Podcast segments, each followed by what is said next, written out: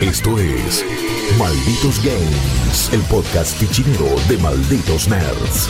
Welcome, stranger. Hey, muy buenas a todos amigos y amigas, ¿cómo están? Bienvenidos a un nuevo episodio de Malditos Games, el podcast gamer de Malditos Nerds. Ya nos conocen, Juaco, Guillo, Flor. Estamos acá para contarles lo que jugamos semana a semana. Pero en este especial del día de hoy, estando ya en el julio del 2021, un año en donde parece que la pandemia se está alejando, pero no lo sabemos todavía y hay que seguir cuidándose, así que dejate de romper las bolas, amigo, amiga, amigue, y cuídate, pero acá estamos para contarte lo mejor de la primera parte del año. Los mejores juegos, según nosotros, por supuesto, o más que los mejores juegos, diría Guillo Flor, los imperdibles, ¿no es cierto? Sí, sí, sí, Eso- a ver. Es como Los una liga- destacados.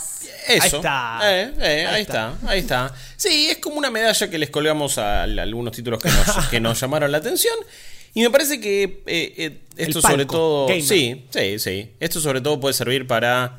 eh, bueno, que sepas bien a, a- a qué jugar, ¿no? Te perdiste algunas cositas en el año. Estos son los mejorcitos. Estos son los juegos que vos deberías prestarle atención y que, y que tendrías que ver qué onda. Eh, en un año que obviamente viene siendo raro y especial y particular por, bueno, seguimos con los efectos de la pandemia, con el trabajo remoto, eh, en nuestro Sí, sí. caso, en todo el mundo y en el desarrollo de videojuegos también.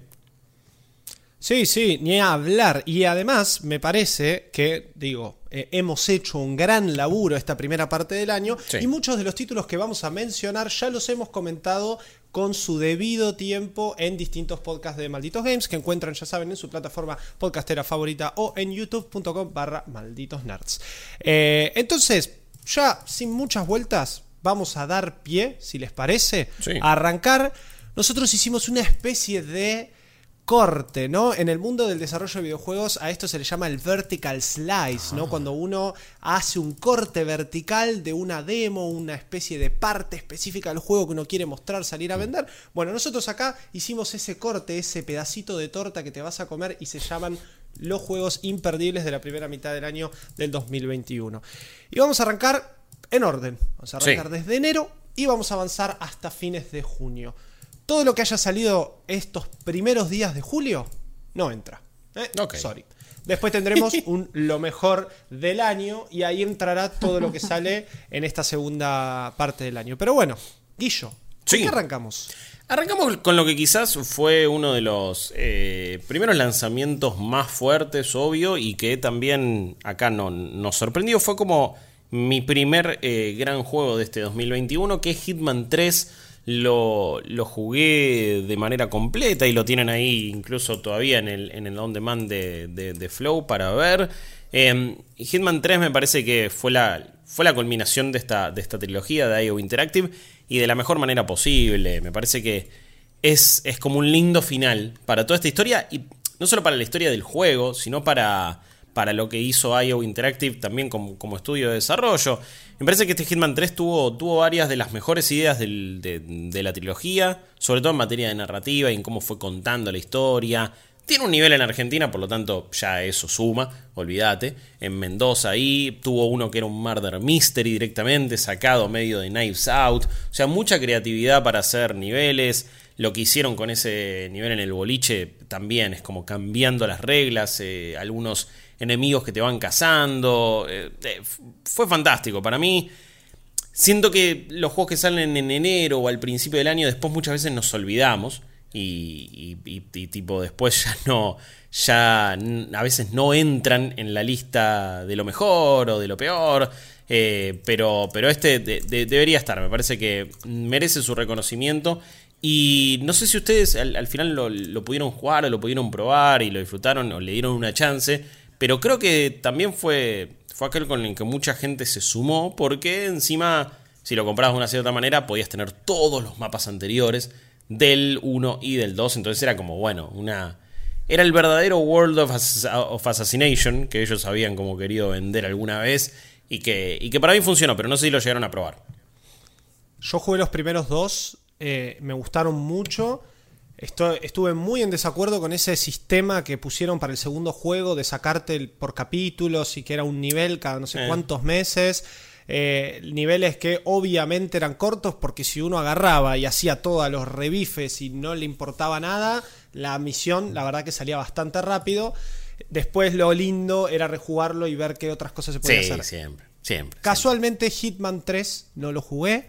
Me quedé con el meme de, de aquella vez del El de mate que se tomaba. El mate Sí. que tomaban así, es tipo. Que era un bug en realidad. Es como. Yo me acuerdo que eso. A ver, el error estaba. Pero se lo tomó como. Uy, mira qué mal hicieron. Eh, cómo la gente Era toma bug mate. de animación, y era un bug, claro, porque después había un montón de otros NPCs que lo tomaban bien. Que lo tomaban por Bien. bombilla, tipo, y lo, y lo hacían bien. O sea, se habían preocupado en eso. De hecho, eh, había argentinos eh, trabajando también en, en- en- en el desarrollo. Entonces, estuvo bastante bien hecho. Tampoco era la representación 100% y más fiel, porque también eh, a nivel actores de voz, eh, bueno, y sí, no fueron a buscar quizás personas argentinas. De manera entendible por, de nuevo, hacer el desarrollo en, en pandemia. Este es un juego que se terminó en pandemia.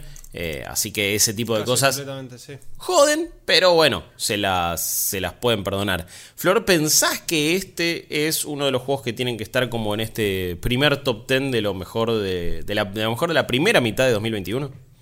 A mí me parece que sí, y yo creo que en general lo que hizo Hitman con esta trilogía. eh, a ver, yo nunca fui fan de Hitman y creo que en su momento me habían gustado tipo los primeros, que los jugué de chica y después nunca más.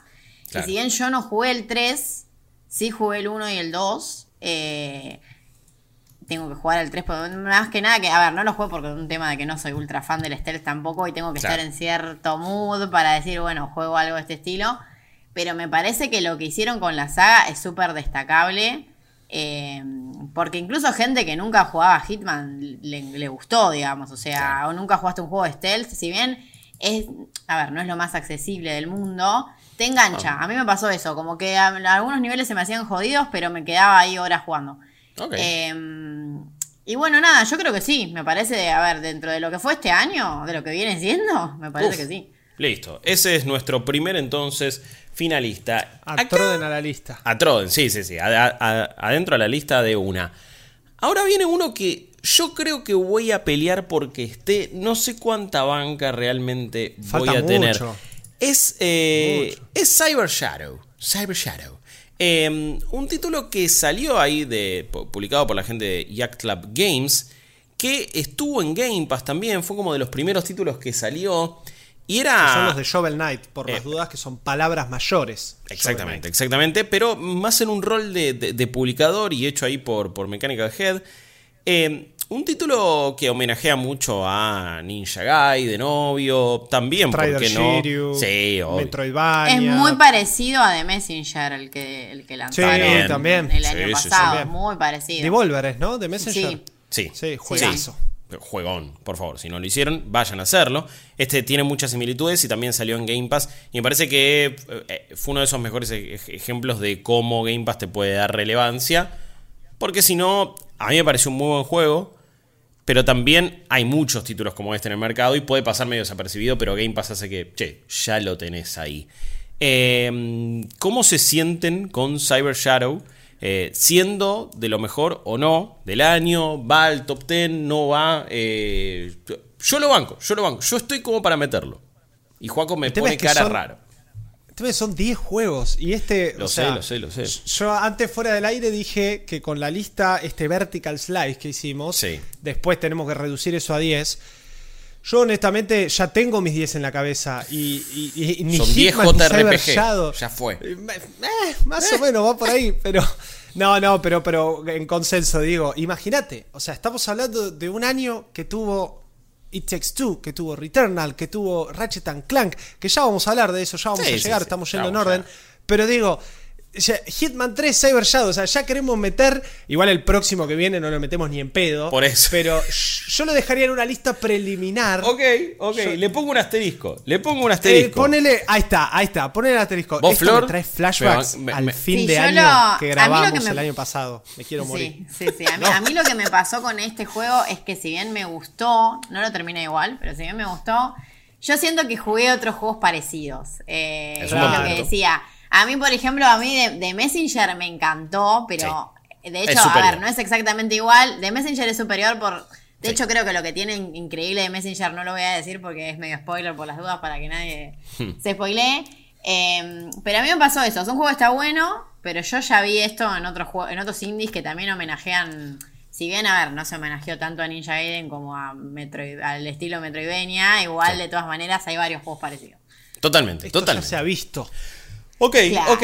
Vamos, eh, lo, lo dejamos. Ok, no es un indiscutido y me parece que tiró un muy buen punto Flor ahí con. Ya hemos visto muchos similares. Eh, también vimos muchos juegos similares a The Medium. Siguiente. El Eh, que sigue. Duro, duro. Este es un juego donde nosotros eh, nos hemos parado de la vereda de enfrente. Lo jugó todo Rippy, también lo tienen ahí en, en el On Demand de Flow para, para verlo. No le gustó. Flor hizo la review. No le gustó demasiado. Yo lo que jugué no me gustó demasiado. Juaco, creo Lo que tampoco. Eh, Flor, y te, te- te pregunto a vos, eh, ya que hiciste la review, brevemente, ¿por qué no nos parece que tiene que estar en el top 10 de lo, de lo mejor de la primera mitad? Porque creo que coincidimos todos ahí. Sí, acá yo creo que coincidimos todos. Yo sé de gente que el juego le gustó mucho igual. Eh, a mí lo que me pasó es que particularmente me parece que tiene ideas recopadas, pero yo no empaticé con la protagonista. La historia me parece que tarda una vida en desarrollarse. Tiene un final que para mí es bastante imperdonable. o sea, el final de para mí es terrible. Eh, y a mí me pasó eso, que si bien es un juego que arranca re prometedor, porque está bueno todo eso de las dos realidades, tiene puzzles, algunos están geniales. Es como que es un juego que tiene, para mí tiene altibajos. Hay momentos que decís, che, esto está buenísimo, y hay momentos que vos decís, che, bueno, esto es un embole, a ver cuándo avanza. Eh, pero embole, eh, no digo de, de que me pasó eso, eh, me parecieron que, no, que es medio repetitivo en algunas cosas, hay momentos que pareciera que, tiene, que lo hicieron con menos ganas que otros mo- momentos, eso pasa. Es un juego que se nota que para mí le faltó eh, presupuesto, eso Para es. mí se lo comió el Se gimmick. lo com- claro. El gimmick de las dos realidades y todo lo que, digamos, volaron. Se lo comió a el- nivel el- visual. El humo. Claro, pero pero- porque este fue también un juego eh, de anuncio medio y de, y de demostración del poder de la Series X y esta posibilidad de poder meter la doble realidad en el hardware, de estar renderizando dos cámaras, dos realidades distintas al mismo tiempo. Eso es algo que tiene muchísimo peso. Es un juego que no recuerdo si en su versión de PC tiene eh, DLSS, que es esta tecnología de reconstrucción Creo de que lo imagen tiene. por inteligencia artificial. Eso ayudaba muchísimo, pero el juego tenía muchos problemas de performance en PC también. Entonces era muy difícil eh, jugar consistentemente. Y además a mí me pasó con The Medium que a mí me dijeron. Se pone Silent Hill, ¿eh? Se pone. Y yo jugué como tres horas esperando que le pase este pelo, Dios mío. Sí, es que dura Eh, como 8 o 10 horas, depende cómo juegues. O sea ¿En que qué 3 momento- horas no ves nada, ¿ah? 3 horas no ves nada. ¿En qué momento se pone Silent Hill? Tres horas para que algún sustito me salte algo, algún bicho raro, alguna llamada de teléfono dentro de un locker medio filosófica y no, no pasó nada, ¿entendés? Entonces es como, bueno, eh, ya Sí, empezamos es mal. que yo creo que tiene un arranque muy prometedor, después pone el freno y se pone en volante. Se Eh, después, pedazos. pas- después pasan cosas copadas, ¿eh? Y después al final vos decís, no, no puede ser hasta el final. Sumado que para mí tiene cosas que a mí me molestan de los juegos de terror porque ya están quemadas y le molestan a un montón de gente, ¿eh? Mm. Que son, por ejemplo, esas persecuciones scripteadas, el stealth, Oh, que no sí. tiene mucho, no, no tiene, eh, ¿cómo se dice? Diseño, es súper azaroso. Sí. Hay un mon- eh, que entonces es un juego que cuando vos estás jugando, tipo, los momentos más a los Silent Hill, de que hay dos realidades y que hay puzzles y que eso, está buenísimo, pero que en el resto de los momentos no está bueno. Así Sí. que yo, yo, a ver, no, no creo que sea tampoco de lo peor del año, Tampoco porque miedo. peores. No, No, no, da sea, miedo. Por eso. Pero es un juego que yo te diría que tira mediocre. Está en el medio ahí. Sí, Cinco bueno. y punto.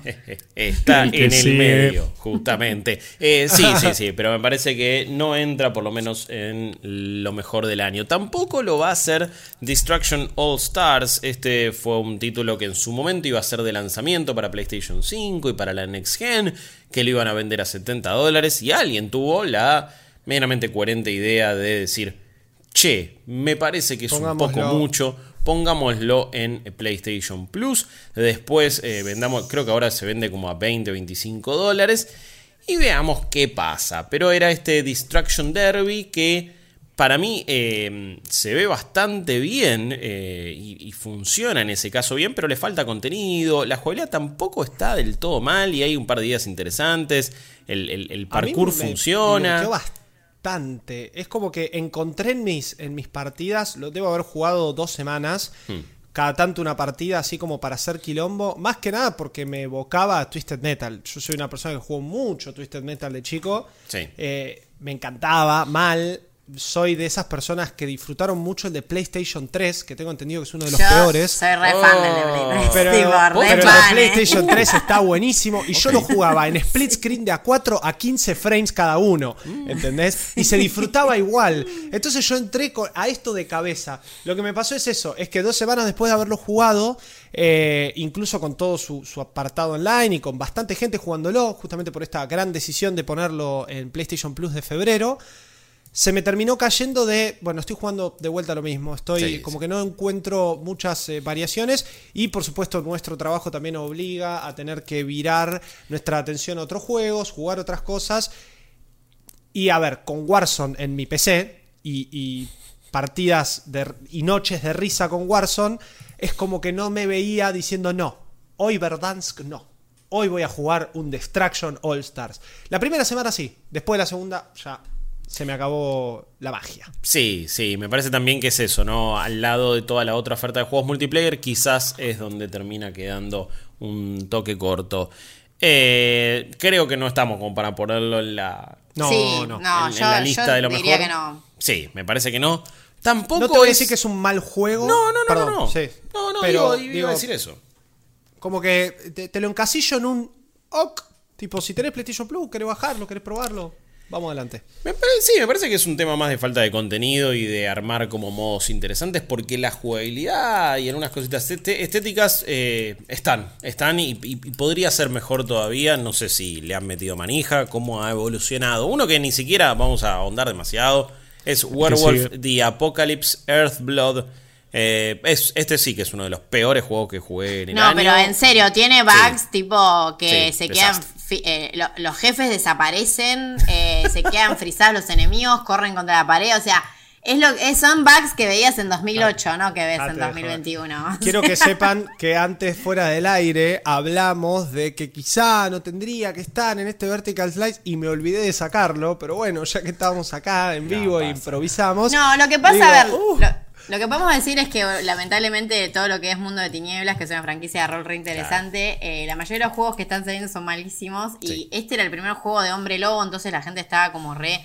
Hubo hype, pero no, es terrible. Y además, Darkness. pero es terrible eh, la premisa incluso, como que son unos ecoterroristas, eh, o sea, como que ellos están... pedorrísimo. A ver, ellos obviamente están de- son lobos que están defendiendo el planeta, pero el gameplay es básicamente meterte en plantas de gente que contamina el planeta a, a matar otro, o sea, gente, digamos, es, es un brawler de, ma- de matar enemigos así medio en, en- en oleadas. Con un stealth pero- Sí, sí, es muy, muy malo realmente. Eh, además, cuando lo jugás no puedes creer lo, el- lo bajo que es el presupuesto. O sea, realmente parece un Bueno. juego de otra generación. O sea Totalmente, que no. Eh, sí. Este juego la- tuvo un booth gigante en la E3 2019. Es que tuvo un- mucha guita de promoción, por eso no se entiende que haya salido tan malo. en un West Hall que era el, el lugar donde estaba Microsoft, el lugar donde estaba Sony, el lugar donde está Nintendo. Ese es el West Hall de la E3. Y una E3 que fue completamente acaparada por Nintendo, por supuesto, porque era lo único fuerte que había en ese, en ese hall. Y después de la nada, en, esas, en una esquina completamente vacía, enfrente de esa esquina había un booth gigante de, de Hombre Lobo y era impresionante las filas que se hacían para poder jugar esto porque todo el mundo estaba con World of Darkness, World of Darkness, también con un Bloodlines 2 que cada vez lo veo más cerca de su cancelación, a ese Sí, pobre juego, pero o, o que va a terminar siendo No, va a salir, este. pero va a salir medio roto. Eso. Exacto. Eh, pero había mucho hype. Había mucho hype Sí. porque de la nada World of Darkness y, y Werewolf o, o Vampire de Masquerade, como estamos viendo, se está lentamente transformando en ese Warhammer 40k que no Pero queremos además que porque, pase. para los Más que los no que hemos jugado saben- rol de vampiro alguna vez. Claro, no, lo que está pasando es que, o sea, el rol de mesa de vampiro, que es lo más importante que tiene el mundo de tinieblas, Sí. La está pegando le, mal. le están, claro, la está pegando con la quinta edición que tiene un montón de expansiones y la gente está jugando un montón en el rol de mesa, pero ¿qué pasa? Eh, los videojuegos no acompañan. Así que. Totalmente. No. y me parece que también ejemplifica lo peor del desarrollo AA. Que eh, hemos hablado bastante en este podcast y son juegos que no tienen el presupuesto de un AAA, pero que quieren hacer las mismas cosas y terminan fracasando rotundamente en todo. Y es como, bueno, vos me querés hacer un juego que tenga este tipo de cinemáticas, opciones de diálogo, sistemas RPG, stealth, acción, esto, el otro. Y se termina viendo como el juego de la película de Transformers en Play 2, más o menos. Que ya de por sí Sí, eran muy malos. sí, eran horribles esos juegos. Cuando, Horrible. cuando te convertís en el lobito me, me hace acordar. Pero es como- eh, muchos juegos AA, los Biomutant del mundo, caen todos en esa. Y es jodido, es jodido porque obviamente que vamos a ser duros, pero tampoco son productos baratos encima. O sea, salen lo mismo que otros títulos que recontra valen la pena y tampoco aprovechan, eh, no sé, un costado más artístico, más experimental como lo puede hacer un título independiente. Claramente Werewolf The Apocalypse Earthblood no va a estar entre lo mejor de la primera mitad del año. Malditos Games. Creo que es una colección de juegos. Tampoco sé si, si es que necesariamente lo vamos a poner o no en, en- en- en lo mejor esta primera mitad, pero sí es un muy lindo paquete de contenido y era más como para destacar, che, la colección de los dos Nios se ve re piola, son juegazos.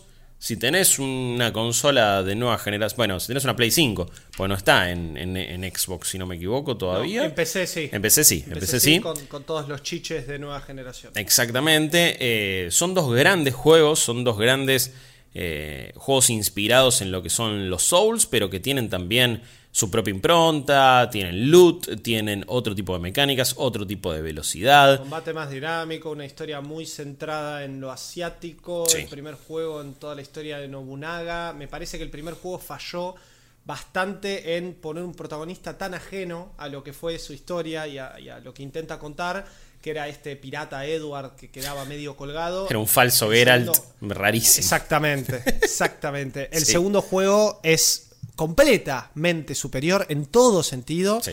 En PlayStation 5 y en PC se ve increíble. En PC tiene DLCs 2.0 que hace que bien. el juego ande mucho mejor y, y sea una joya. Es un juego para jugar a 60 FPS con luces, chiches y quilombo, bardo, combos. La verdad, la verdad es que es, me parece, Nio 2 específicamente me parece un juegazo. Sí. Y sí, esta, esta colección, este paquetito en conjunto, me parece que es. Hasta te diría que podría entrar en la lista.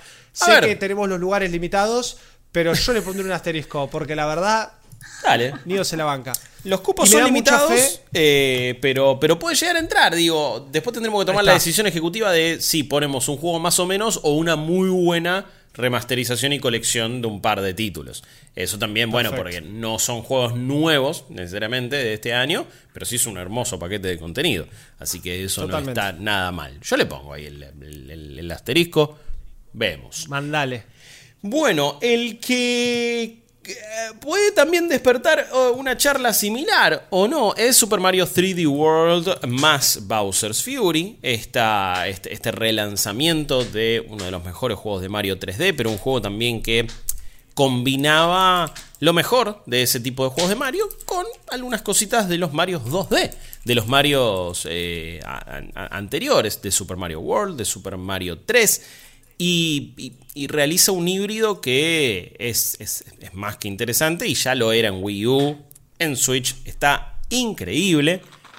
Pero lo que sí me parece que es un, título aparte y por más que no tenga la misma duración quizás de un Mario 3D tradicional, para mí es un juegazo total y me, me sigue resultando de lo mejor del año, es Bowser's Fury, es esta expansión que propone, bueno, cómo sería un Mario de mundo abierto, en cierto punto. Por más que no sea Sí. un mapa gigantesco, vos tenés Claro. libertad para ir y venir entre las distintas zonas, completar los objetivos como quieras. Hay cosas orgánicas y, y- y aleatorias que pasan en el, en el mundo, que es la presencia de este, Bowser, de este Bowser Kaiju que cada tanto cae que le rompe los cuadros por segundo a la Switch y hace que tosa muchísimo, pero que eh, las primeras veces que aparece no entendés qué está sucediendo, es como, wow, qué loco, mirá esto en un Mario. Después se puede volver un toque tedioso, pero es un Mario que hasta te permite completar los objetivos de una manera distinta, porque vos podés ir con este eh, eh, este medio, este, este, falso Dragonite barra Lapras, con el, en el que te subías, no me acuerdo ahora el nombre, pero es un monstruito de mar, eh, un dinosaurio de mar casi, que, con, con el que vas recorriendo toda la isla. Y hasta puedes meter como algunos saltos y empezar objetivos más adelante o como medio romper un toque el juego, pero te permite esa libertad en un título de Mario, tenés hasta como un inventario que vos podés manejar la verdad que si este es el camino, si este es el futuro de los juegos de Mario en 3D, estoy súper contento y ojalá así lo sea. Si hay un Odyssey 2, ojalá tome esto. Pero para mí. Eso es lo que iba a decir. Para mí, los controles son los del Odyssey, porque los, controles De, de, movimiento de 3D World han quedado viejísimos. Lo que me pasa es que en 3D World, en un juego donde yo recorro niveles y no me preocupo tanto por eh, si muero y demás, a diferencia de este mundo abierto en donde yo quiero que Mario se quede vivo porque quiero ver despertar a Bowser. Y es como otro el feeling. Eh, este, el movimiento me, resultó demasiado, demasiado tosco en Bowser's Fury. Pero sí, a mí me parece que Bowser's Fury es el resultado de el éxito de Odyssey y una prueba en un engine más viejo, en un engine que ya estaba, estaba como preparado y que probablemente dentro de Nintendo ya lo tenían preparado como para sacar niveles así, se animaron y hicieron un nivel el doble de grande o el triple de grande de algo que podríamos haber encontrado en Odyssey. Había niveles bastante grandes en Odyssey, pero... Em, y, y digamos, como que probaron y dijeron, ok, ¿gusta este approach para Mario? ¿Gusta que esto sea todo así? ¿Te gusta el colectatón o te gusta más la onda Odyssey de ir eh, más tipo, bueno, Odyssey, Sunshine? Sí, más mundo por mundo. Sí. Mundo por mundo, exacto. O, que en el mismo mundo vos puedas buscar diferentes estrellas, shines. Bueno, me parece que acá esto brilla. Me parece que encima en la Switch, eh, en doqueado, se ve bárbaro. Esto se ve muy lindo. Eh, y me siguen sorprendiendo la cantidad de efectos de luces, y lo vi mucho en Bowser's Fury, la cantidad de efectos de luces y brillos símil ray tracing que le pueden llegar a poner a esa consola de 2017. Realmente. Me llama poderosamente la atención cómo maneja Nintendo su hardware y cómo siempre lo, lo al límite. Pero estoy con vos, Guillo. Me encantó y espero que sea el, futuro juego de Mario arranque desde acá, de Bowser Fury. Ok. Que encima eh, medio canoncito, porque estaba Bowser Jr. con la tinta del eh, de Sunshine. Estuvo lindo, estuvo lindo. Toma mucho de Sunshine, toma mucho de Sunshine. Eh, Flor, ¿lo metemos entonces A mí en la me parece que yo, yo lo incluiría porque incluso dentro de los relanzamientos de Mario o remaster que ha hecho, que ha hecho Nintendo, sabiendo que algunos han sido un curro, este la verdad que está bueno. eh, o sea, no, no solo comparando con que, eran, que los otros eran un curro, ¿no? Sino que me parece que a veces, qué sé yo, muchas adaptaciones de Wii U a Switch han fallado y esta quedó realmente bien. O sea, está, bueno. Sí, sí. Eh, podría ser, tranquilamente podría ser un juego de Switch, por eso. Me parece que está muy bien hecho. Sí, a ver, si, si salían a vender. Sí, sí, si salían a vender eh, Bowser Fury solo por 40 o 50 dólares, no me hubiera extrañado, siendo Nintendo. Eh, lo hubiera amado, pero hubiera dicho, y quizás es un toque corto. En ese paquete de contenido es un golazo por Super Mario 3D World. Es un juegón. Eh, uno que, que, asumo que va a quedar en el medio y que es recomendable, pero que tampoco me parece que nos vuela del todo la cabeza, es Curse of the Dead Gods. Este es un uh, roguelike que uno podría decir que, puede establecer muchas similitudes con lo que es Hades en, materia de jugabilidad y hasta en algunas cuestiones artísticas o en cómo decide eh, manejar los upgrades que vos vas teniendo a lo largo de, tu, de, tus runs, ¿no? de estos loops, de estos ciclos.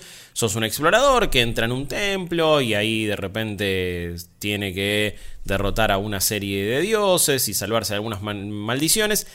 Y tiene sistemas súper interesantes Después el juego me parece que en variedad de ambientes, enemigos o, lo, que te ofrece es un poco eh, genérico barra tradicional, pero sin embargo bastante, bastante divertido y desafiante sobre todo. Y tiene esta mecánica que eh, cuando estás en la oscuridad te hacen más daño, cuando estás en la luz tenés algunos beneficios, entonces tenés que estar constantemente jugando con tu antorcha, prendiendo ciertas fogatas. Eh, y después también vas a estar decidiendo, bueno, qué tipo de eh, de que- cuánto grado de maldición yo voy agarrando, porque eso me permite tener algunos beneficios o también algunas contras. Tiene como unos contadores de maldición abajo, que si llegas a 5 igual la vida se te empieza a bajar de a poquito y Eso es lo más- morís directamente. Eso es lo más interesante que tiene el juego, definitivamente, porque después es como dijiste, Guillo, es una estructura muy Hades, muy roguelike, algo a lo que estamos acostumbrados. Para mí, eh, no entra definitivamente en los mejores 10 del año, pero sí es una notable mención especial porque Eso, es sí. uno más como para tener ahí en vista si realmente te gusta este género y la mecánica de, la oscuridad y de las maldiciones Sí. es bastante, Sí, es- bastante... Eso iba a decir, yo creo que si te gusta el género, es tipo, está bueno, o sea, tiene una propuesta re interesante. Eh, yo- lo que yo creo es que capaz no, no entra en un top, porque no es de esos roguelikes que vos decís, ah, le, gust- le pueden llegar a gustar a todo el mundo. Como que si, si ya jugaste varios roguelikes, encontrás similitudes o algo que hayas visto y demás. Pero es un juego que está, la verdad, a mí, lo probé igual cuando era Early Access, no probé la versión final. Ok. Eh, pero a mí me había parecido interesante. Eh, es interesante y está bastante bien. Y es un juego hasta recomendable. Y si. No sé si está en algún. Creo, creo que no está en ningún sistema de suscripción ni nada. Pero ponele que Creo es un juego que que. Ponele que es un juego que llega a Game Pass. Un día lo dan en PlayStation Plus. Es un. Es uno para ir de cabeza. Porque me parece que ese tipo de servicios aún lo, lo- lo harían destacarse aún más. A ver, Juaco, porque llegó tu Yo. momento de brillar, llegó tu momento de decirnos yo. por qué crees que Persona 5 Strikers merece estar o no en entre los 10 mejores juegos de la primera mitad del año. Eh, el escenario es tuyo, el micrófono te pertenece. ¿Qué onda? Sé sincero. A ver, no, no, soy sincero, eh, definitivamente entra en- dentro de lo mejor Sí, eh, bien, de los bien. 10. Eh, es una gran secuela, es un gran juego y es un gran Musou. Y como lo dije en su momento cuando hablé del juego, a mí los Musous no me gustan nada. Y sin embargo, Persona 5 Strikers me hizo darme cuenta que el género tiene muchísimo por explorar y que tiene muchísimas formas de darle forma a, valga la redundancia, eh, o muchísimos caminos para darle forma a un género que hace por lo menos varios años, eh, a mi parecer, se sentía relativamente, relativamente estancado porque, a ver, la innovación venía por el lado de, bueno, che, hagamos franquicias Warriors, pero sigue siendo un Warriors, ¿no? Sigue siendo el Fire Emblem Warriors, sigue siendo el Hyrule Warriors. Eh, ¿Cuál es la novedad? La novedad es que usas a Link, la novedad es que usas a Marth, la novedad es que es Fire Emblem, que es Zelda. Pero no pasaba de ahí, seguía siendo un Musou que yo sé que hay fanáticos aférrimos que ahora me quieren colgar en el medio de la plaza de mayo. eh, pero vamos a ser sinceros, es un juego. Los Musou son juegos que se terminan tornando monótonos. Persona 5 Strikers agarró lo mejor que tiene Persona, agarró una historia muy, muy complementaria y muy, muy Persona 5-esca, porque ni siquiera es que se parece a otras historias de, de lo que vimos en general en, en, en otras personas. Está muy, muy conectada a, a, la historia de Persona 5, el base, el Royal, para cuando este juego salió en Japón, el Royal recién había salido, así que no lo hicieron canon con eso. Y me parece que son más horas con este grupo, con estos Phantom Thieves, estos ladrones de corazón fantasma, que son un estallo, los amo a todos y a cada uno, que jugué 150 horas en el Persona 5, 152 horas en el Persona 5 Royal. Entonces acá ver más de esto y encima con un gameplay de acción bastante, bastante complejo, con un sistema de skills muy, muy copado. Honestamente, me parece que Persona 5 Strikers es un must de este año. Por supuesto, es un juego que a, toma y agarra directamente elementos del final de la historia de Persona 5. Entonces, si no jugaste Persona 5, hasta ni siquiera te voy a mandar a ver el anime, porque no es muy bueno. Me parece que esto es una evolución natural de jugar un JRPG, como lo es Persona, bien, bien pesado, y después tener más aventuras con este grupo de una forma mucho más relajada. Porque al fin y al cabo, si este juego le bajas un poco la dificultad, es apretar cuadrado y más o menos ganar.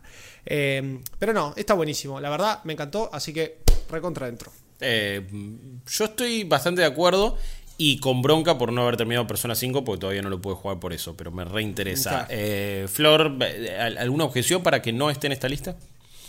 No, la, a ver, yo creo que si, si este juego logró hacer que el Musou no sea un embole, que no sea apretar cuadrado y nada más, yo lo meto. Eh, Listo. Impecable, No hay más para impecable. Hoy, hoy, hoy los mejores argumentos están siendo de, de- de Flor, claramente. me está convenciendo en absolutamente Posta. todas las decisiones. Eh, y aparte, en el medio, bancó a Persona 5 Strikers y también le pegó a los musos. Una jugada maravillosa. Eh, seguimos con lo japanesco. Seguimos con Sí. Bravely Default 2. Y este es uno que. Es uno que puede llegar a estar. Pero. Acá voy a vamos- ser sincero.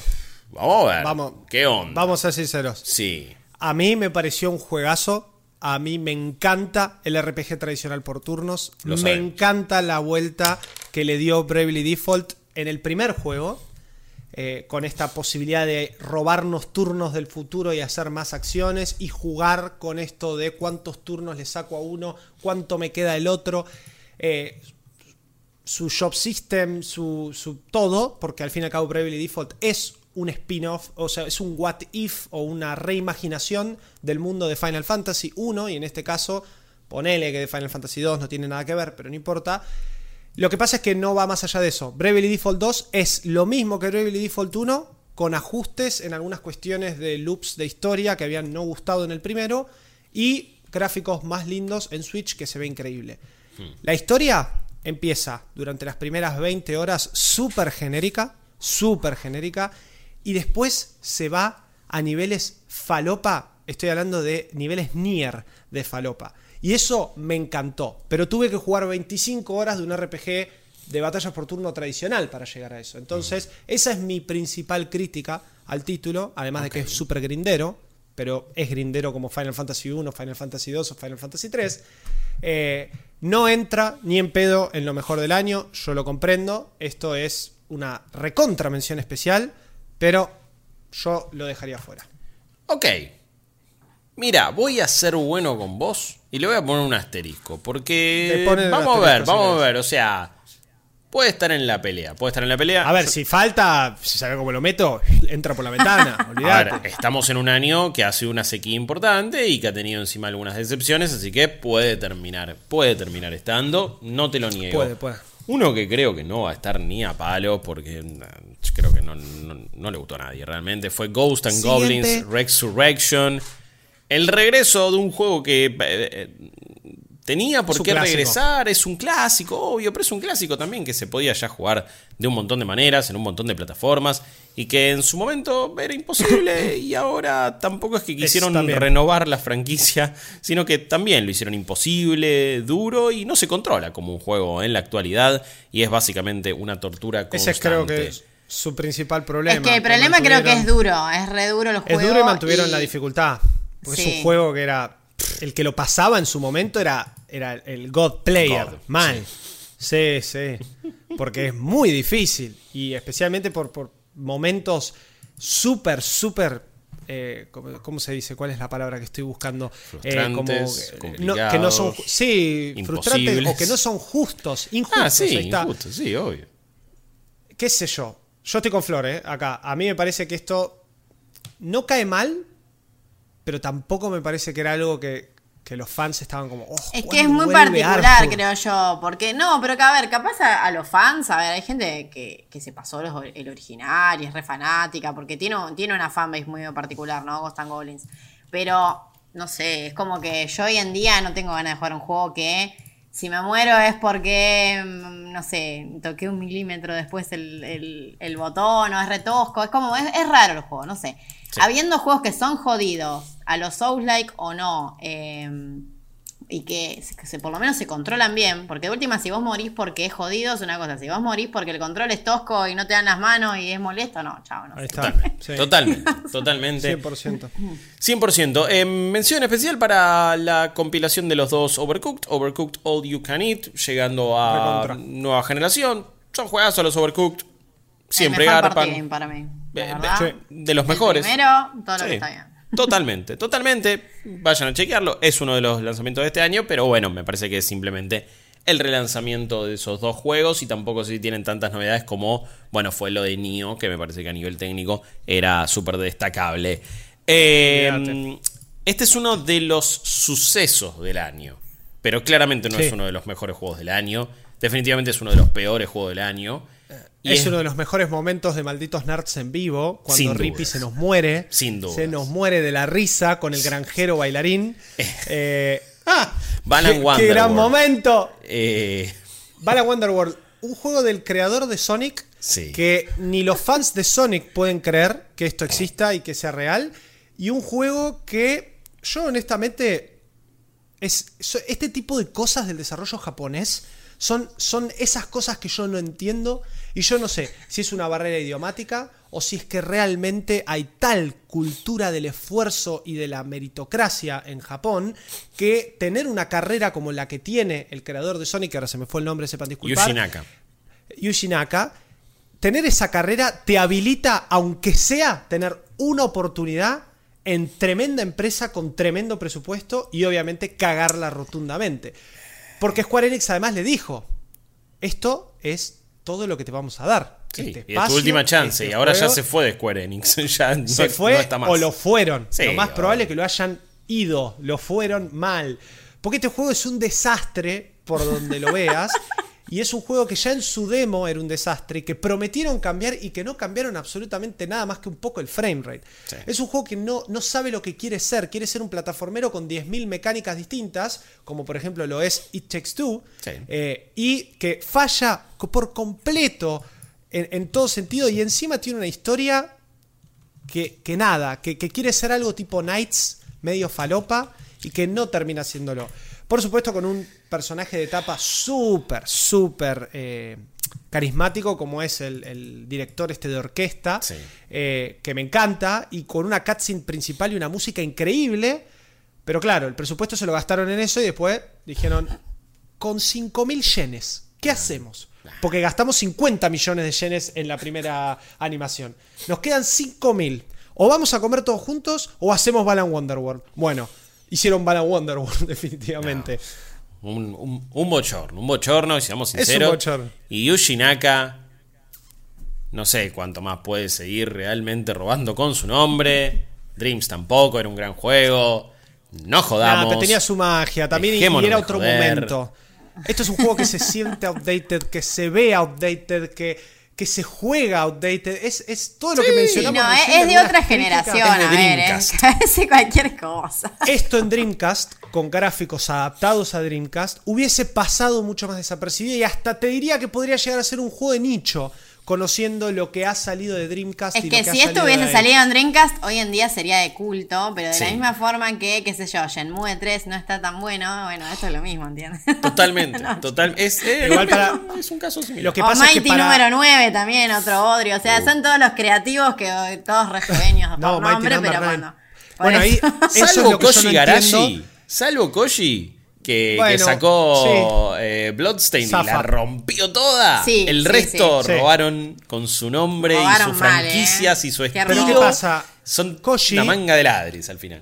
Hizo un Kickstarter y tuvo Sí. su propio desarrollo. Después se fue con 505, Claro. pero todo el principio de Bloodstain, eh, Symphony, of, Symphony of the Night, no, eso es Castlevania. Ritual pero of the Night. eh, Ritual of the Night ahí está, es muy parecido. Sí. Me parece que esa libertad al principio le permitió también decir, bueno, voy a hacer lo que se me recante el culo y después voy a ir a buscar un publisher y le voy a decir, hola, hice lo que se me recante el culo, soy quien soy. Ah, hice estos juegos, mira esto. En cambio, Balan Wonderworld empieza ya con un pie izquierdo, que es querer hacer lo que Yuji Naka quiso hacer con la mirada, la bajada y la plata de una empresa como Square Enix, que sabemos que para este tipo de títulos se pone recontra la gorra y todo lo que no sea sus propias franquicias es tipo no, no, no, no, no, porque quieren sacar un producto aceptable. Sí. Esto no llega ni a los talones, ni al dedo chiquito de aceptable. Entonces es muy raro que alguien adentro de Square Enix se realmente, eh, a menos que sea el hermano, el mejor amigo de la infancia de Yuji Naka, lo cual hasta lo veo posible, haya dado el visto bueno cuando le presentaron la versión final. de Es el mismo publicador que metió The Quiet Man eh, hace un tiempito. Así que Bueno. Square Enix suele tomar algunas decisiones extrañas. Sí. Y Eh, Con The Quiet Man me espero lo, lo mismo, ¿eh? no, no- no es por justificarlos, es que realmente siento que hay algo a nivel plata o a nivel tienen que sentimental. justificar, eh, tienen que no eh, subejecutar el, el- el presupuesto. Eh, porque Exacto. de otra ¿Qué manera. la plata? Sí, de otra manera no se entiende. Eh, uno- un juego que, que- que no se entiende, pero porque es bastante volado y esotérico, es Genesis Noir. Un título muy interesante, pero es como. es de esos juegos que te tengo que hacer muchas preguntas antes de recomendártelo y te tengo que dar un montón de. Bueno, pero fíjate por qué van a pasar todas estas cosas antes de que lo juegues. Pero es un título interesante de Game Pass. Es una, es una aventura gráfica. Eh, que, combina, obviamente, lo noir. Eh, y la metafísica y un montón de cosas eh, extremadamente voladas, con mucho jazz también, con un estilo artístico sumamente interesante, que me parece que eh, cuesta mucho entender al principio de qué la va, o cómo es la historia, o qué te quiere contar. Una vez que, lo, que, medio lo agarrás, va muy bien. Me parece que en, lo que sí siento a veces que falla es, en los puzzles, es en las mecánicas que visualmente es interesante lo, que te genera, de, uy, bueno, cómo voy posicionando ciertos ítems, cómo interactúo con algunas cosas del escenario, de nuevo, todo muy abstracto y muy volado. Em, y visualmente están bien representados, pero lo que vos estás haciendo es medio una boludez. Eh, Mm, no es, que me hizo acordar a, Backbone, que, el otro día lo comentabas, eh, Flor, pero bueno, justamente algunas cositas similares había, y el hecho también de ser muy noir eh, y detectivesco incluso, y estar en Game Pass como que me había hecho acordar, dije, ah, mira, alguien en Game Pass está apostando por este tipo de experiencias. No lo pondría entre los mejores 10 todavía, eh, pero es un juego que siento que para algunas personas puede ser un re viaje y lo pueden terminar disfrutando a pleno. Yo le pondría, le pondría asterisco porque creo que dentro de los indies de este año eh, me parece que tiene una propuesta re interesante. Eh, y a veces, qué sé yo, creo que, a ver, si te gusta cada tanto jugar un juego así, que vos sabés que tiene una propuesta distinta y que no se parece a nada de lo que ya jugaste este o sea, del último año es de los más interesantes. A mí me, pasó eso. Eh, sí, tiene como. Ah, tiene momentos que el gameplay tiene esas cosas como re de minijuego, que vos sentís que estás jugando algo re casual. Mm. Eh, pero bueno, la propuesta artística, la historia, todo eso de mezclar como un asesinato que es como un Big Bang que inicia el universo, toda esa falofiada que tiene. es hermoso, eso está bueno. Eh, eso me parece que. A, mí me parece que está bastante bueno. Le pondría asterisco y vemos. Hey, yo pensé que no iba a tener tanta banca, pero por ahora lo dejamos ahí, lo dejamos ahí. Es uno de esos juegos interesantes y que claramente lo vamos a tener en cuenta. Malditos Games. Uno que por ahora creo que sigue siendo mi juego favorito del año es It Takes Two. Eh, la nueva aventura de Joseph Fares, full cooperativa eh, lo jugué todo con, mi mujer, con Pau, también lo jugamos con Rippy en stream, gran parte. Eh, con tu marido, bueno, sí, claro, con, mi otro esposo. Eh, a mí me pareció un juego que es, es, fantástico, es sumamente creativo, siempre te tira algo diferente. Es uno de los mejores homenajes a, a la filosofía Nintendo plataformera que ha habido. Esto de, bueno, y en este nivel esta es la mecánica. Y en el próximo no existe más. Y, listo. Y pasó. Y si la disfrutaste, genial. Niveles con todo tipo de temáticas. Y de repente se vuelve un action RPG como Diablo. Y en otro tenés una secuencia de una avioneta ahí disparando como si fuera eh, algún juego de acción con naves. Y después te pasas un shooter. Y después es full plataformero. Y después es puzzles. Y esto y el otro. Eh, era era, súper emocionante y como eh, hermosa la sensación de, uy, ¿con qué me voy a cruzar ahora? ¿Con qué me va a sorprender el juego ahora? Entonces era empezar cada capítulo y decir, bueno, ¿cuál va a ser la mecánica? Y, cómo me voy a seguir divirtiendo con este juego. Que, yo lo amé, me parece, además a nivel visual, artístico, esta cosa de medio quería encoger a los niños con que todo se convertía en algo gigante, me pareció eh, descomunal. Entiendo que. Se hizo largo. Es lo único que me pasó. Es un juego más largo de lo que parece. Sí, sí, eso sí, eso sí. Pero a la vez también digo, se hace largo, pero no, no te aburre, porque siempre tenés una mecánica nueva. En ese sentido, mm. y lo decíamos recién con Balan Wonderworld, que, que lo que no hizo, alejadísimo de lo que hizo Takes Two, eh, yo le, le recontra perdono al juego que me olvide las mecánicas, que me cuente otra cosa, que tome cosas de un montón de juegos, a que haya un montón de referencias. Eh, pero me parece que su extensión y especialmente su conclusión justamente hacen que se note que el juego está un poco más largo de lo que debería. Eh, pero es un showcase de mecánicas, eh, es un showcase de game design en todo sentido. Porque está muy bien Sí. todo lo que logran. Yo creo que no hubo una sola mecánica que me haya embolado dentro de Claro. en sus casi 13, 14 horas que lo jugué. Sí. Lo cual es un montón para un juego de este tipo. Por Es digo, muchísimo, es, muchísimo. Sí, sí, sí. A ver, yo puedo entender que, que para algunas personas haya parecido algo como, bueno, ¿y cuándo termina? Eh, me encantó tanto jugarlo y era, y era, y era tan sorprendente siempre la- las cosas que iba tirando que no me importó, pero, pero es una crítica válida. Verse también que las, las mejores partes de la historia tardan en arrancar durante mucho tiempo. Es algo muy... eh, es, es siempre el mismo chiste, ¿no? Y es esta pareja que se está eh, por divorciar y su hija no quiere que lo hagan y que, se, y que se vuelvan a enamorar. Muy en tono película de los 90, cine shampoo, eh, protagonizada por una joven Lindsay Lohan. eh, y, y ahí como que ella pide ese deseo y te- se transforman sus padres en dos muñequitos que ella había creado y con la ayuda del Dr. Hakim, el libro del amor, están tratando de aprender y hacer una terapia de pareja para ver si pueden seguir juntos o no. Eh, y las partes más interesantes de la historia tardan en llegar. Y, hasta tiene como una vuelta de tuerca en un momento que es como, uh, pará, recién ahora arrancó el juego más o menos. Y eso también quizás en el pacing de la historia puede hacer un toque de ruido. Para mí, a mí me- me- ta- también me encantaron las actuaciones de voz. Y no sé, también es, bueno, es otra vez Joseph Fares demostrando que quiere hacer algo diferente y que ha ya dominado este, este juego cooperativo que, que no es lo mismo que cualquier otro juego cooperativo. Me parece que eso también es lo, lo sumamente creativo y copado. Vos podés jugar un montón de experiencias cooperativas, que yo podemos jugar Destiny nosotros tres. Vamos a estar haciendo los tres lo mismo. Salvo en una raid, vamos a estar haciendo lo mismo.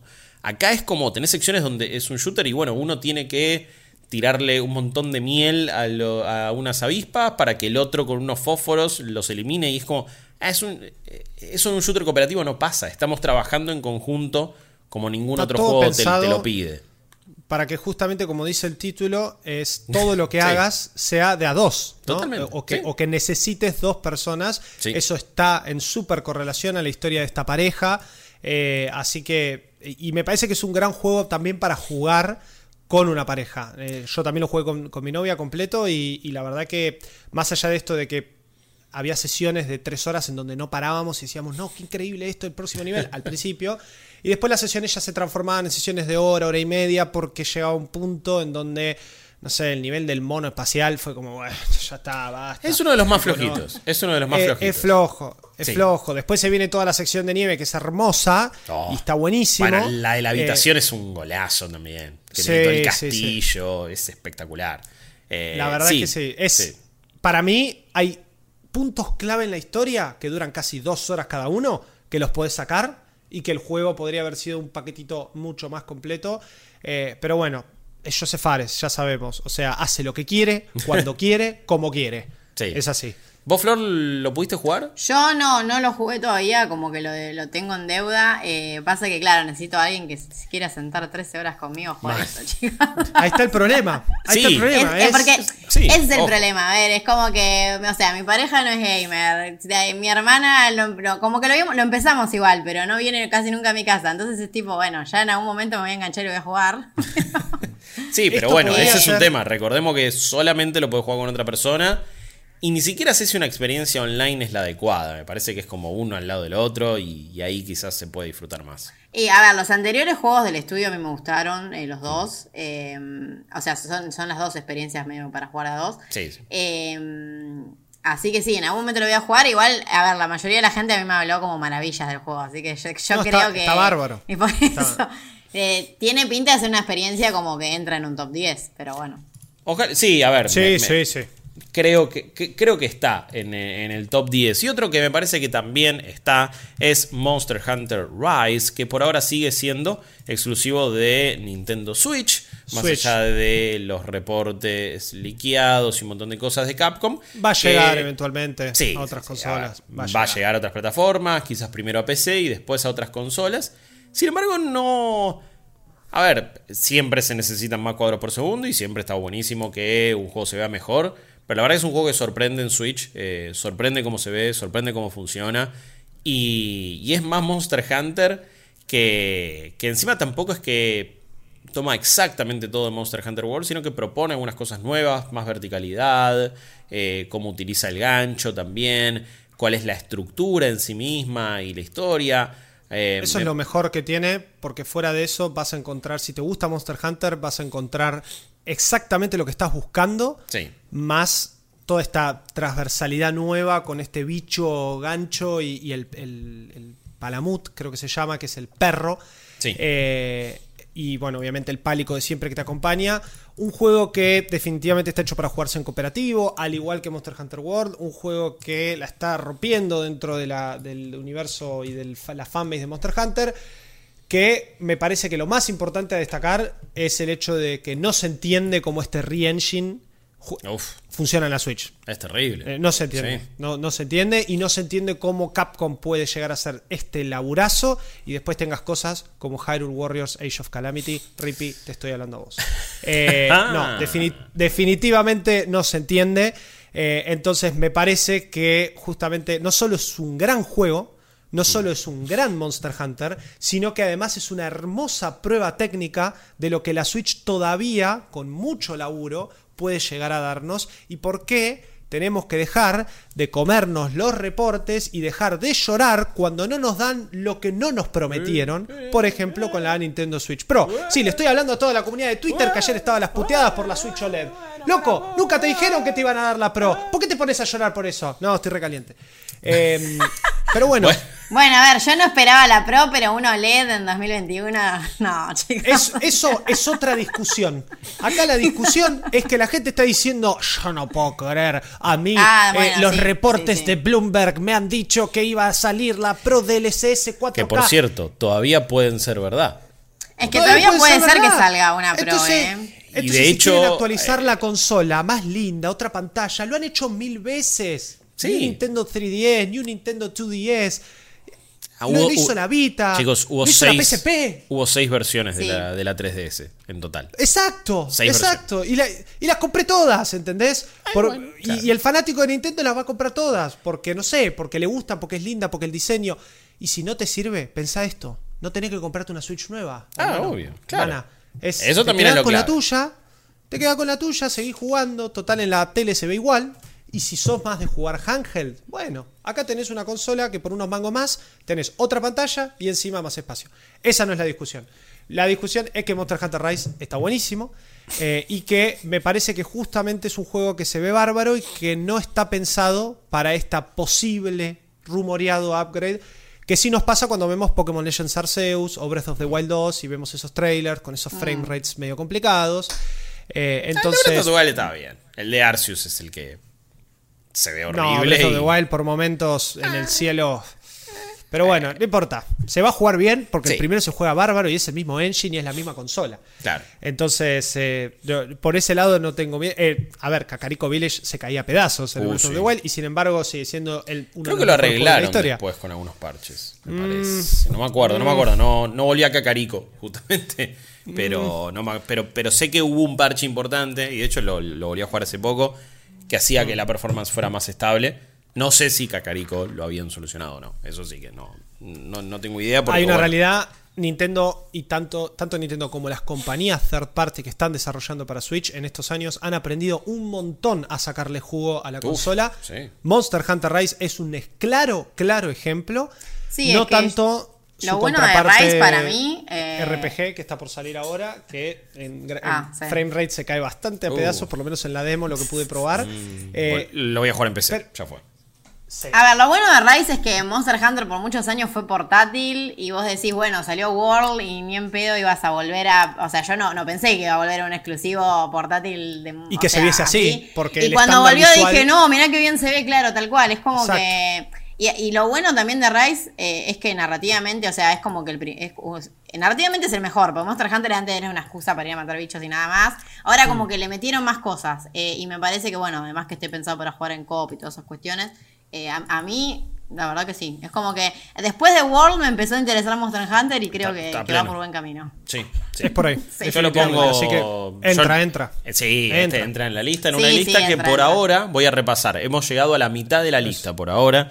Hitman Bien. 3, Super Mario 3D World eh, más Bowser's Fury, Persona 5 Strikers, It Takes Two y Monster Hunter Rise. Por ahora son los cinco ¿Cuántos elegidos. tenemos en Cinco. total? Cinco. Ok, Cinco. de la mitad cinco. Ojo, ojo, Ojo. Ojo. Ojo. ojo. No sé. Estamos ojo mitad, estamos cinco. Queremos 10, nos faltan 5 para las 5. ¿Cuántas, ¿Cuántas veces dije dijo cinco? cinco sin contar el Sin último cinco? contar el ulti- sin contar el último. ¿Cómo me cagaban de chico con eso? eh? Sí, sí. Em, Que igual Bueno, no tenía mucho sí, sentido porque, bueno, igual sí, la, la- la Es con respuesta claramente era 5. y Sí. con eso creo que era 6, así que el chiste no tenía. No, o, no, no, no- o no servía o con eso este, entraba. No me acuerdo. Eh, en Traumas de la infancia. eh, sí, a pleno. Narita Boy. Narita Boy. eh, un, Narita. un juego que tiene una mejor canción. eh, para mí es la mejor canción del año. eh, tipo, cuando vos empezás a jugarlo en el menú. Es un temón que te cuenta la historia del juego. Es fantástico. Es de. Lo, publica Team 17 y me parece que es, es- un juego de, de desarrollo español también. Que eh, tiene una onda retro New Wave y Vaporwave y, y- de filtro de VHS y súper eh, nostálgico que para algunas personas eh, ya puede ser algo bueno. Ya lo vi un montón de veces esto, qué sé yo. Ok, está bien, listo. Te, te, te, criaste en los 80s con este tipo de tecnología y te gusta este tipo de historia. Así es que también es la típica historia de soy fanático del juego y de repente estoy adentro de este mundo y tengo que salvar o, o tratar de ver las memorias del desarrollador en una cosa medio autobiográfica.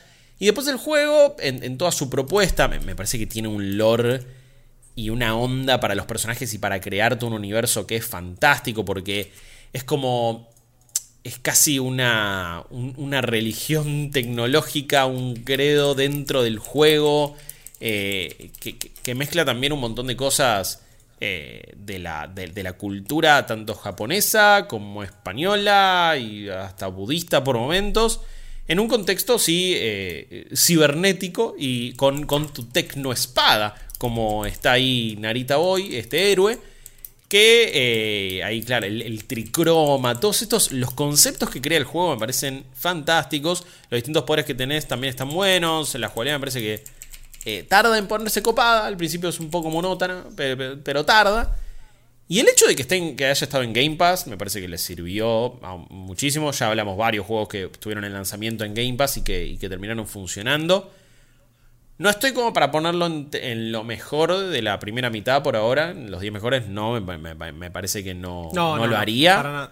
Es un juego que recomiendo igual mucho y me parece que si te copa esta onda, si sos de esa persona que se ponen una playlist de Retro New Wave Sarasa para, para escuchar mientras escribe algo, os le interesa este tipo de, historias y este estilo visual, Narita Boy te va a dar la experiencia que estás buscando. Después como paquete de contenido, como juego, mecánicas, algunas cosas que podrían estar mejor. El combate se siente muy flotado a veces y encima te pide un poquito de precisión y es como nunca queda claro si le estás haciendo las cosas bien o no, más o menos.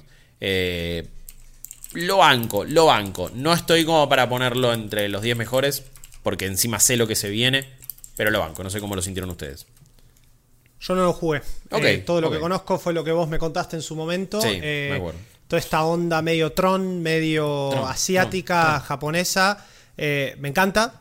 Así que es una recontra deuda que tengo mal de este año. Este, este podcast y esta lista también nos sirve a nosotros. Quiero contarles a los amigos y amigas que están del otro lado, porque justamente es esto. Es, estamos repasando nosotros jugamos todo, pero también en el semana a semana, eh, che, yo jugué esto, che, yo jugué esto, y a veces las cosas se nos pasan. Narita Sí. Boy es uno de esos que me recontra, recontra debo, eh, incluso más que Cyber Shadow, por ejemplo, así que sí, sí, sí, es, sé que es una experiencia bastante particular, pero Sí, súper yo, yo también me lo independiente. debo. Eh, me- a ver, me atrae obviamente a- desde lo visual, pero desde que vi los trailers dije, no, lo tengo que rejugar.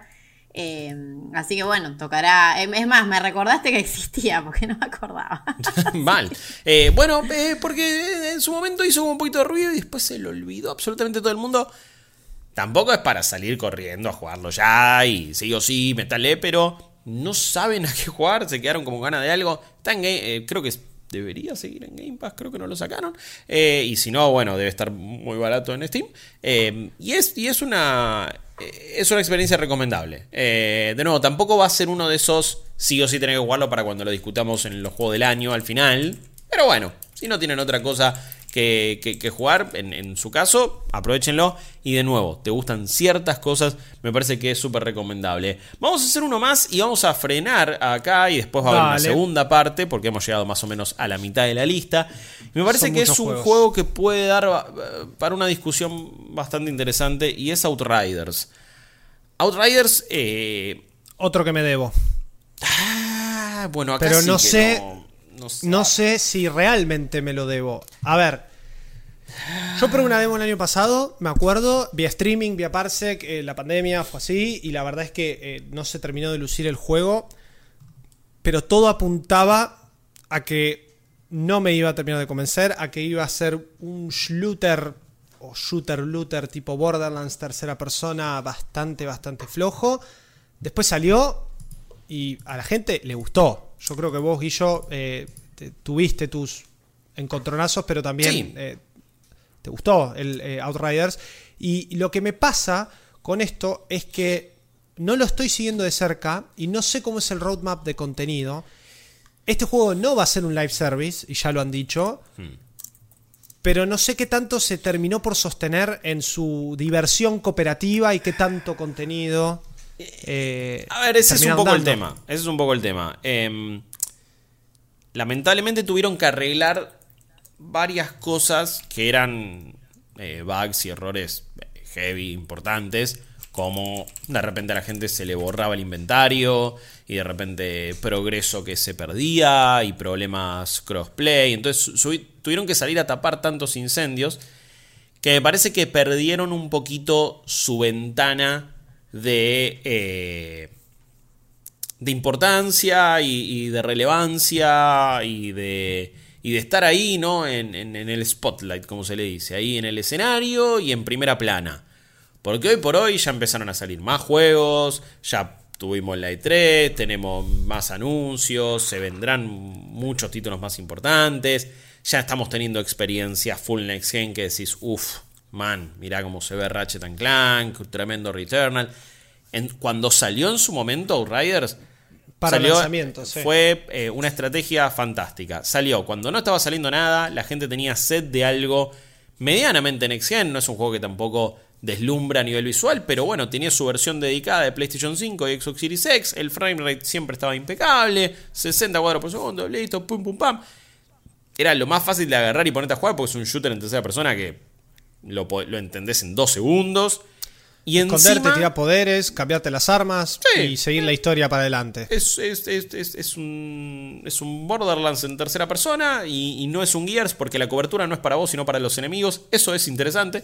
Y tenés que usar poderes que encima algo muy bien realizado es que se recargan muy fácil, entonces estás tirando todo el tiempo los poderes y es divertido. Algunas clases son más divertidas que otras, pero es divertido. Y me parece también que cuando lo metieron en Game Pass fue como, bueno, el jaque mate, o sea, la hicieron perfecto. Game Pass le dio una base de usuarios enorme. Hizo que. Solo de consolas, igual. Solo de consolas, sí, sí, sí. Pero en PC le fue muy bien. Fue el mejor lanzamiento en la historia de Square Enix en Steam también. Y, tuvo muy buenos números. Pero tuvo un par de problemas que tuvieron que salir a arreglar. De nuevo, en el contexto de una pandemia. Y entonces quizás no pudieron aprovechar ese, estrellato para, bueno, y llega el primer paquete de contenido y la primera expansión anunciada y esto y el otro, que quizás otros títulos, que de nuevo, más allá de que no lo... Dijeron que no era un juego como servicio, pero después también dijeron, no, bueno, y vamos a seguir agregando cosas, y como, vamos, ponete de acuerdo. Pero está bien, o sea, es, como Borderlands, ¿no? Un sistema de expansiones, de nuevas historias, nuevos bosses, eh, más loot. Eso está perfecto. Eso, es más Borderlands que, Destiny. al, principio parecía... Bueno, ¿qué es Warframe esto? ¿Es de Division? ¿Es free to play? ¿No es free to play? Era un Yo creo que tiraste una clave ahí, Guillo. Para mí, el hecho de que salieron a aclarar de entrada que esto no era un Games as a Service, lo principalmente era para diferenciarse de Warframe, porque además el juego va por la misma onda, ¿no? Shooter tercera persona. Eh, obviamente Destiny es otro, pero Destiny es es un Halo Live Service. Y es un first MMO esta shooter.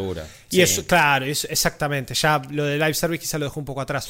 Pero si a mí me sacás expansiones claras, con misiones y, eh, primarias y secundarias, así como hizo Borderlands, es ese modelo de negocios, yo creo que eh, mal, pa- para mal o para bien, eh, puede estar mejor o peor cada expansión.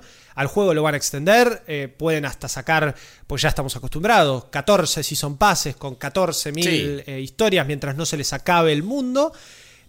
Pero bueno, es, eh, el- core gameplay creo que está bastante bien. y Ah, es súper gauchito. Eh, la jugabilidad es súper divertida, eh, es, es dinámica, me parece que tiene una, una, una- una- buena velocidad en el combate. Casualmente fue un juego que no te diría que lo disfruté más en cooperativo porque se, vuel- se vuelve extremadamente caótico muy fácil y es un mar de ¿De a poderes. cuatro o de a dos? lo más- Está Zafa. De a dos Zafa, cuando éramos tres, era inentendible. La- la el, el nivel de dificultad, aparte, era como. Teníamos medio distintos Sí, niveles. escalaba. Era muy difícil de, de acomodarse bien. Era cualquier cantidad de enemigos. Un quilombo atroz. Cuando lo juegues solo y vos podés ir manejando lo que son los World Tiers, que eso te da el nivel de dificultad, estaba como un poquito más eh, acomodado y a poder a- amoldando mi, mi experiencia. Me parece que una de las... ah, Tiene después varias fallas, que es por lo cual no, no creo que eh, merezca estar en la lista de los 10 mejores de esta primera mitad. La historia es lo más genérico, Genérico. y descerebrado que hay. eh, no hay personaje para que sea feliz en esta historia. y seguir Eh, para adelante, Sí, sí. No, no te interesa ningún personaje. El voice acting es penoso. eh, me parece que es, es muy flojo en cualquier cosa que no sea estar jugándolo. Me parece que el Claro. loot lo maneja bien, las armas están buenas. Y después cuando empezás a, a- a tener como armas legendarias y otros. El sistema de dificultad, lo de los tiers de mundo, eso es muy interesante porque es una vuelta a algo que ya conocemos, pero que me parece que Outriders lo maneja muy bien. Eh, en Y aparte por lo, lo- puedes cambiar cuando quieras, o sea, es- eso Exacto, está vos bueno. elegís. Sí, Mm. sí, sí, sí, sí. Me parece que por eso es una, es una buena experiencia single player. Digo, yo lo disfruté de jugar más en single player. Entiendo que igual está pensado para el cooperativo y seguramente si lo juegan así, lo van a, la, la van a pasar aún mejor. El tema es que sí, te vas a encontrar eh, esquipeando todas las cutscenes, es un juego largo también. Y es un juego que el diseño de misiones, sí, me parece que necesitaría tipo un par de cambios. Es todo el tiempo lo mismo, todo el tiempo lo mismo. Y no como un Gears of War es todo el tiempo lo mismo. Es literalmente todo el tiempo igual.